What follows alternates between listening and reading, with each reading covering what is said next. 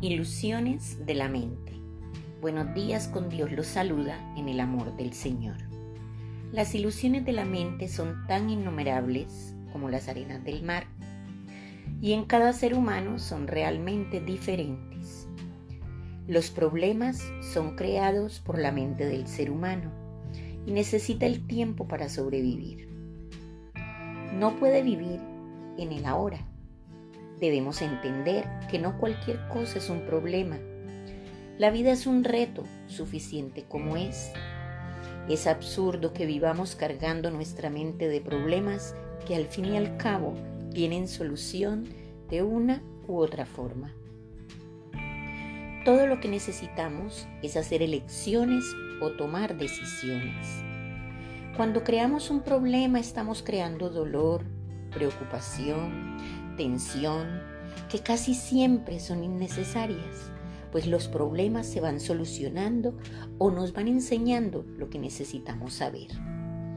En una verdadera emergencia, la mente se detiene y usted toma el control. Mucho de lo que la gente dice, piensa o hace está motivado por el miedo. Es cuestión de perspectiva. Nuestra mente nos juega con situaciones que suponemos nos llegarán y es allí precisamente que nos estamos dejando manipular por ella.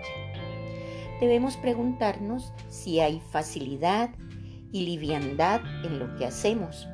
Si no las hay, la vida se percibe como una carga con esfuerzo. No es bueno tener expectativas que nos ilusionan en algo o alguien que nos dará felicidad.